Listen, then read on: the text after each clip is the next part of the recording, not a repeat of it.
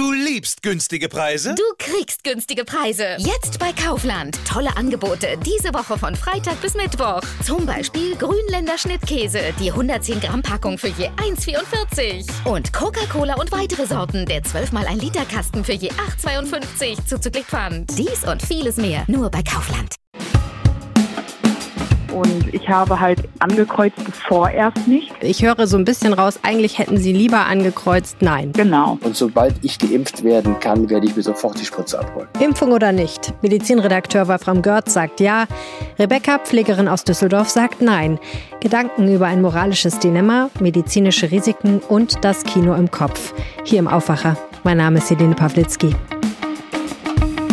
Rheinische Post Aufwacher.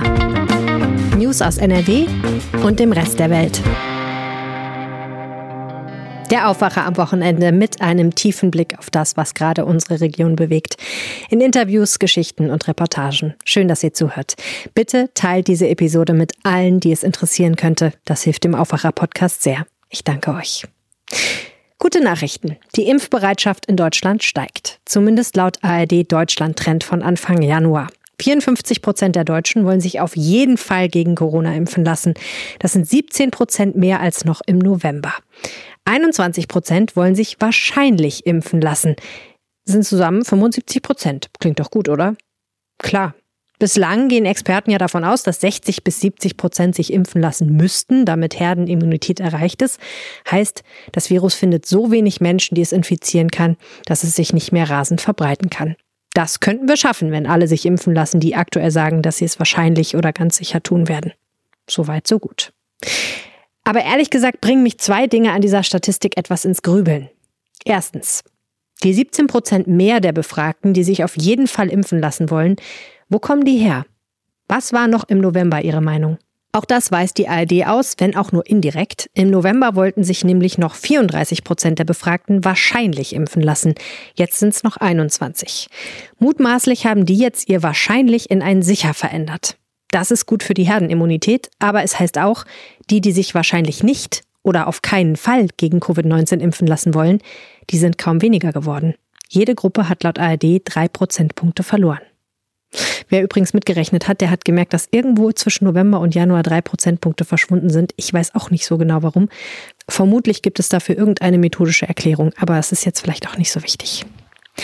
23 Prozent der 1020 Befragten wollen sich wahrscheinlich nicht oder auf keinen Fall impfen lassen. Das ist fast ein Viertel. Warum? Ich weiß nicht, wie es euch geht. Als ich gehört habe, dass ein Impfstoff zugelassen ist, war ich erstmal froh. Endlich raus aus diesem verdammten Lockdown. Nicht, dass ich jetzt persönlich schwer darunter zu leiden hätte, aber langsam würde ich schon gern mal wieder eine Party feiern oder wenigstens mal fünf, sechs Leute bei mir zu Hause bekochen, ohne schlechtes Gewissen. Und ich würde auch gerne aufhören, mir Sorgen zu machen um meine Mutter, meinen Vater, meine Großeltern und wen ich sonst noch so kenne, der Covid-19 möglicherweise nicht überleben würde. Und wie das so ist, ich dachte, so wie ich denken alle. Den Fehler macht man ja gerne mal. Viele tun das ja augenscheinlich auch, siehe Deutschland-Trend, aber es gibt eben auch Impfskeptiker. Klar, habe ich gedacht, als ich davon das erste Mal gehört habe, Corona-Leugner halt. Diese merkwürdigen Typen, die bei den Querdenkern mitlaufen. Die glauben, uns würden alle Mikrochips implantiert oder der Impfstoff würde aus toten Babys gemacht. Denen ist halt nicht zu helfen. Aber dann wurde im Dezember eine andere Statistik bekannt. Das Deutsche Ärzteblatt berichtete über eine Umfrage zweier Fachgesellschaften. Damals hieß es, nur rund 73 Prozent der Ärzte und knapp 50 Prozent der Pfleger in Deutschland wollten sich gegen Corona impfen lassen. Ausgerechnet Pfleger und Ärzte, was ist denn da schon wieder los? Fairerweise muss man sagen, dass Experten inzwischen davon ausgehen, dass sich wie in der Gesamtbevölkerung seitdem auch die Impfbereitschaft beim medizinischen Personal deutlich gesteigert hat.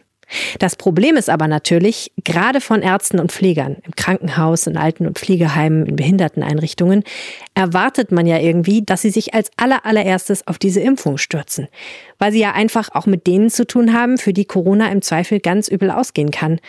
Und weil sie doch, würde man denken, gut einschätzen können, wie wichtig so eine Impfung ist. Auf jeden Fall passte eine Sache für mich nicht zusammen.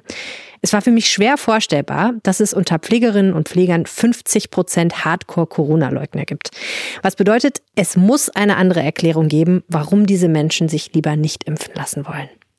Also habe ich bei Facebook und Twitter gefragt, ob es jemanden gibt aus der Pflege, der sich nicht impfen lassen möchte und mit mir darüber reden würde. Es kamen natürlich jede Menge blöder Kommentare, aber auch eine ganze Reihe von ernst gemeinten Zuschriften. Eine Altenpflegerin aus Hennef schrieb mir, sie habe von Tetanusimpfungen in Afrika gehört, durch die Frauen unfruchtbar wurden. Ich bin wirklich keine Verschwörungstheoretikerin, schrieb sie. Ich glaube an Corona und habe nichts für die Querdenker-Idioten übrig. Aber da mache ich mir dann schon meine Gedanken. Eine Frau aus Sachsen aus der mobilen Altenpflege meldete sich bei mir auf Facebook. Ich lasse mich nicht impfen, schrieb sie, nicht in Großbuchstaben, weil der Stoff keine Langzeitstudien aufweisen kann. Habe schon krass Stress mit dem Arbeitgeber, plane aber eh einen Wechsel. Und sollte Söder ernst machen, dann mache ich Hartz IV oder gehe zu Netto an die Kasse. Damit spielte sie auf den bayerischen Ministerpräsidenten Markus Söder an, der eine Impfpflicht fürs Pflegepersonal aufs Tapet gebracht hatte. Dass die kommt, das hat die Diskussion inzwischen ergeben, ist eher unwahrscheinlich. Eine andere Frau verwies mich auf einen Beitrag der ehemaligen Krankenschwester und Bloggerin Monja Schürmann auf Zeit Online. Sie schreibt dort, dass der fortwährende Mangel an Anerkennung für den Pflegeberuf und die teils extremen Zumutungen in der Corona-Krise hohes körperliches Risiko, schlechte Ausstattung, Überstunden bei manchen Pflegenden dazu führe, dass Zweifel in Ablehnung umschlage. Und ich bekam eine Mail von Rebecca. Sie arbeite in der Behindertenpflege einer Eingliederungshilfe in Düsseldorf, schrieb sie mir. Derzeit habe ich mich gegen eine Impfung ausgesprochen. Wollen wir telefonieren? schrieb ich zurück. Und Rebecca war einverstanden. Sie ist 36 Jahre alt, verheiratet und betreut zu Hause ihre eigenen beiden Kinder, sechs und zehn Jahre, sowie den Sohn ihres Mannes, der ist elf. Und als erstes habe ich sie gebeten, ihren Arbeitsalltag zu beschreiben. Also ich ähm, mache überwiegend Frühdienst, das heißt, das äh, ist dann, dass ich die Menschen wecke, die die Anleitung brauche, die begleite ich ins Badezimmer, äh, lege denen entweder die Sachen bereit, womit sie sich selber pflegen können, oder ich muss halt auch Komplettpflege übernehmen. Für alle Leute müssen wir Essen vorbereiten. Wir gestalten den wirklich einen sehr schönen Alltag. Es sind kleine Wohnbereiche, die wir haben, bis zu acht Bewohnern. Und das heißt, wir haben da doch ein bisschen Zeit, etwas mehr uns, uns sehr liebevoll um die Bewohner zu kümmern. Jetzt in der Corona-Zeit ist es, dass wir halt alles ersetzen müssen. In dem ersten Lockdown war wirklich, dass wir komplett Familienmitglieder ersetzen mussten äh, und halt auch Arbeitsalltag und ähm, Beschäftigung für die Bewohner, weil sie ja gar nicht raus durften. Es durfte keiner rein, keiner raus. Auch wenn meine Chefin es nicht gepasst hat, habe ich mit den Bewohnern getanzt oder ich habe die auch in den Arm genommen, habe auch ganz ehrlich mit denen geredet, dass ich halt sage, ja, es ist scheiße. Ne? Ich hm. weiß das. Sie haben gerade gesagt, Ihre Chefin hat gesagt, sie möchte das nicht. Warum war das so? Wegen der Abstandsregelung. Das heißt, das Problem ist einfach, einerseits würde es eigentlich eine gute Pflege bedeuten, auf Kontakt zu gehen, ne?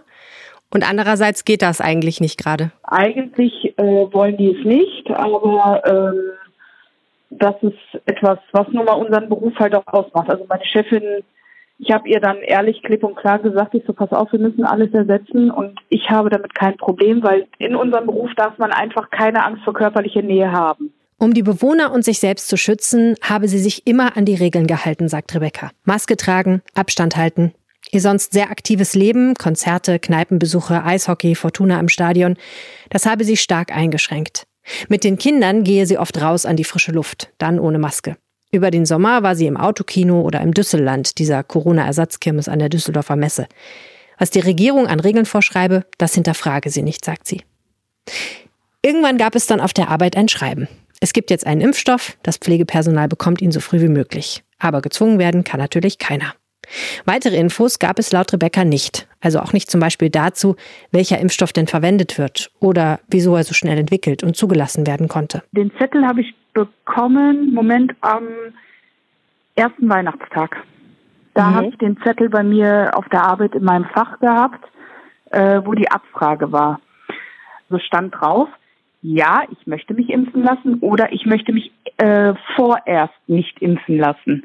Also das heißt, da ist so eine kleine Grauzone, weil da frage ich mich, warum schreiben Sie nicht ja oder nein? Hm. Ne? Und ich habe halt angekreuzt vorerst nicht. Ich höre so ein bisschen raus, eigentlich hätten Sie lieber angekreuzt nein. Genau. wenn es das gegeben hätte? In einer Art und Weise ja, lieber nein, weil das wäre für mich jetzt erstmal so ein richtiges Statement. Nein, ich möchte mich nicht impfen. So sehen wir das auch. Nein, wir möchten uns nicht impfen lassen, haben aber, wie ich ja schon geschrieben habe, aufgrund unseres eigentlich sehr aktiven Lebens, ist für uns dieses, wenn es wirklich dazu kommt, dass sie sagen, ihr könnt das nur geimpft machen, dann sagen wir, okay, dann ist das halt so. Da ist ja der moralische Knackpunkt. Rebecca würde sich impfen lassen, wenn sie dafür ihr Leben zurückbekommt. Genauso wie ich. Aber müsste sie sich nicht auch ohne diesen persönlichen Vorteil dazu verpflichtet fühlen? Zum Schutz der Allgemeinheit und vor allem zum Schutz der ihr anvertrauten Menschen? Das ist nämlich die moralische Forderung ans Pflegepersonal. Sie sollen etwas tun zum Wohle der anderen. Das ist kein Problem für den, der sowieso nichts dagegen hat, aber eine Zwickmühle für den, der es eigentlich nicht tun will. Und wie sich bei unserem Gespräch herausstellte, geht es Rebecca gar nicht nur um sich, sondern auch um ihre Kinder. Was sind denn die konkreten gesundheitlichen Risiken, die Sie befürchten? Also was ist so in Ihrer Vorstellungskraft, was passieren kann, wenn man sich impfen lässt? Große Nebenwirkungen im Körper, die sehr schädlich sein könnten, weil das halt so eine Unbekannte ist. Man hört darüber nichts oder man weiß darüber gar nichts. Im Gegensatz zu jetzt Mumps, Masern, Röteln oder Keuchhusten. Da, da sagt man, okay, das hat man schon gemacht, man hat das schon durch. Aber jetzt, das ist so dieses neue Ungewisse, so was passiert da? Es ist noch nie irgendwie sowas geimpft worden. Was ist, wenn du dir das impfst, bei, bei 100 Leuten geht's gut und du bist der 101. und dann passiert dir was Schlimmes? Und als allererstes denke ich natürlich an meine Kinder. Was ist, wenn mir dann was passiert und sie dann keine Mutter haben und so weiter? Also das ist wirklich mein größter Gedanke. Was ist, wenn, wenn ich gerade der bin, wo alle, wo es schief geht und meine Kinder ohne Mutter da steht. Klar kann ich auch über die Straße gehen und umgefahren werden, stehen sie auch ohne Mutter da. Aber das heißt, dass Sie wirklich Befürchtungen haben, dass das bis zum Tod gehen könnte, die Konsequenzen so einer Impfung? Ja. Es ist bescheuert, aber man denkt nun mal automatisch daran. Also ich bin ein sehr, sehr positiv gestimmter Mensch. Aber es ist dann gerade das, weil es dieses Unbekannte ist. Und dann denkt man automatisch immer in die radikale Form. Ehrlich gesagt, und bitte haltet mich nicht für wahnsinnig, das kann ich nachvollziehen. Am Anfang habe ich ja gesagt, ich war froh, als die Nachricht von einem Impfstoff kam. Aber als es dann konkreter wurde, da habe ich mir vorgestellt, dass ich selbst den Stoff initiiert kriege. Vor meinen Augen lief dieser Film ab, ein Film aus der Zukunft. Es war ein Nachrichtenfilm, eine Dokumentation. Es ging um Behördenversagen und chronische Krankheiten. Ich musste an Contergan denken, das Beruhigungsmittel aus den 60ern, das wie später bekannt wurde, bei Föten schwere Fehlbildungen hervorrufen konnte. Ich musste daran denken, wie sehr alle diesen Impfstoff wollen und wie schnell er entwickelt und zugelassen wurde. Da war diese leise Stimme in meinem Kopf. Vielleicht sitzen auch in den Aufsichtsbehörden Menschen, die wollen, dass Corona vorbei ist. Es ist nie gut, sagte diese Stimme, wenn die Aufsichtsbehörden etwas unbedingt wollen. Ich glaube, Rebecca hört dieselbe Stimme. Ich bin im Zwiespalt, sagt sie am Telefon zu mir. Die eine Hälfte meines Gehirns hat Angst, die andere denkt, wird schon schief gehen. Sie haben ja gesagt, Sie sind vor allen Dingen dann auch besorgt, weil Sie Mutter sind und Angst haben, dass Ihnen was passiert. Natürlich hat das Ganze auch noch die andere Seite, denn sie haben ja auch noch andere Schützlinge bei der Arbeit. Und das Argument der Menschen, die sagen, alle Pflegekräfte sollten sich schnellstmöglich impfen lassen, ist ja oft so ein Verantwortungsargument. Nämlich, sie haben eine Verantwortung auch gegenüber den Menschen, die ihnen da anvertraut sind. Und wenn man die schützen kann mit so einer Impfung, dann sollte man das dann auch machen.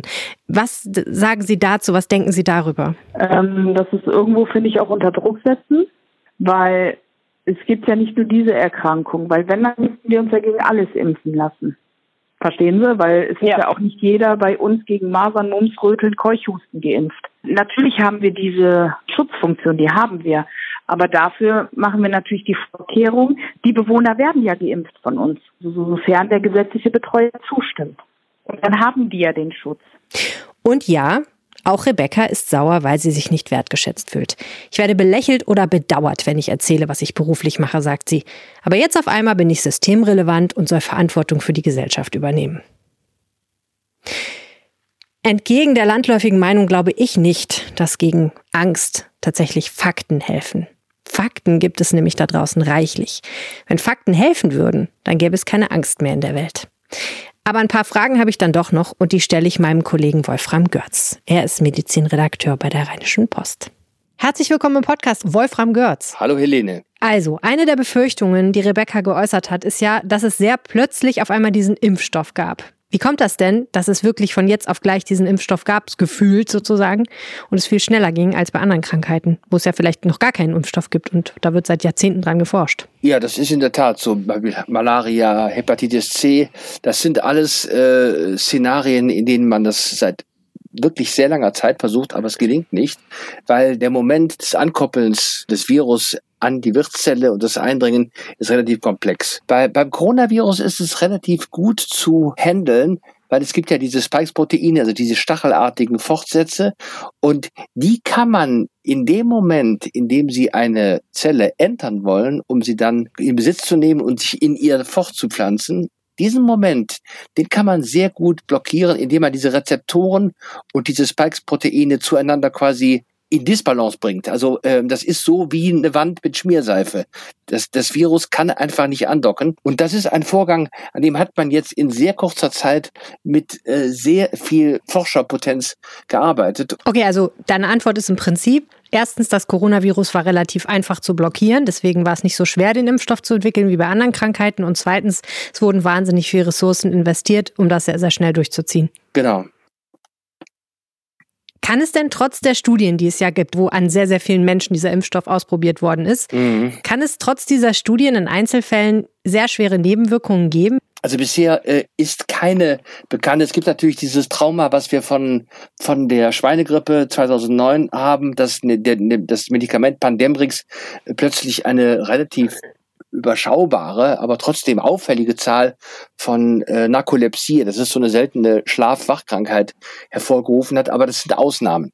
Ja, also ähm, es hat sich in diesem Kollektiv der Phase 3 Studien, und zwar in allen äh, Impfstoffkategorien, egal ob mRNA oder Vektorimpfstoffe, haben sich keine wirklich relevanten Nebenwirkungen äh, gezeigt. Es ist davon auszugehen, dass die auch nicht eintreten. Ja, das ist ein interessanter Punkt. Die Rebecca sagt halt, was ist denn, wenn es in 100 oder 100.000 oder einer Million Fällen alles Gutes, aber ich bin dann der eine Million und einste Fall und bei mir geht's schief. Ja, es gibt auch Leute, die haben sich schon an einem Sicherheitsgurt beim Unfall stranguliert. Okay, also mit anderen Worten, das Risiko besteht, aber es ist sehr klein. Es ist verschwindend gering. Es gibt natürlich auch den Fall einer allergischen Reaktion. Da gibt's auch einige Fälle, äh, die hat man schon gehabt. Die waren jetzt nicht dramatisch, aber eine sogenannte Anaphylaxie, also ein schwerer allergischer Schock, ist schon eine ernstzunehmende Sache. Deswegen sollte man, wenn man Allergiker ist, äh, auf jeden Fall mit dem behandelnden Arzt und auch dem Impfarzt darüber sprechen. Pass auf, ich muss hier nachkontrolliert werden. Die haben ja alle die sogenannte Adrenalinspritze quasi im Impfzentrum vorrätig. Da kann nach menschlichem Ermessen nichts passieren. Aber ein menschliches Ermessen heißt eben auch, es kann immer was sein. Aber äh, ich glaube, dass das Virus äh, auf diese Art und Weise sehr gut zu knacken ist. Und sobald ich geimpft werden kann, werde ich mir sofort die Spritze abholen. Kein Vertun. Okay. Also die Risiken einer Corona-Impfung, die sind nicht null. Aber sie sind nach allem, was wir wissen, auch nicht besorgniserregend groß. Das Kino im Kopf aber ist bei vielen Menschen eben größer. Wer dieses Unbehagen spürt, der kann es vielleicht herunterschlucken, vielleicht aber auch nicht. Haben wir das Recht, von einem anderen Menschen zu verlangen, sich impfen zu lassen, auch wenn er es nicht will? Nein. Jeder muss das selbst entscheiden. Das ist Freiheit. Wenn Sie jetzt mal realistisch in die nächsten Monate gucken, 2021, was glauben Sie, was passieren wird? Werden Sie sich irgendwann impfen lassen oder glauben Sie das eher nee, nicht? Ich gehe davon aus, dass die Impfung, wie sagt man so schön, hinterrucks kommt. Also, dass wir doch irgendwann mal alle geimpft sind. Und was macht das mit Ihnen? Man versucht irgendwo dieses Gleichgültigkeitsgefühl in sich hervorzurufen, um die schlechten Gedanken nicht, ja, so, so, so, so weit hochkommen zu lassen. Eine Impfung von Rebecca zu verlangen, dazu hat keiner von uns ein Recht. Aber ich wünsche mir für Rebecca, dass ihre Panik beim Gedanken daran vergeht. Einfach weil Panik nicht schön ist. Dass sie ihren Zwiespalt auflösen kann. Ich glaube, es täte uns gut, geduldig miteinander zu sein in dieser Situation. Mit einer Pflicht drohen wie Markus Söder, das ist jedenfalls nicht so besonders hilfreich. Oder was denkt ihr? Meinungen an aufwacher.rp-online.de. Ich lese jede Mail. Versprochen. Danke fürs Zuhören. Mein Name ist Helene Pawlitzki. Bleibt gesund und bis nächste Woche. Ciao. Mehr Nachrichten aus NRW gibt's jederzeit auf RP Online. rp-online.de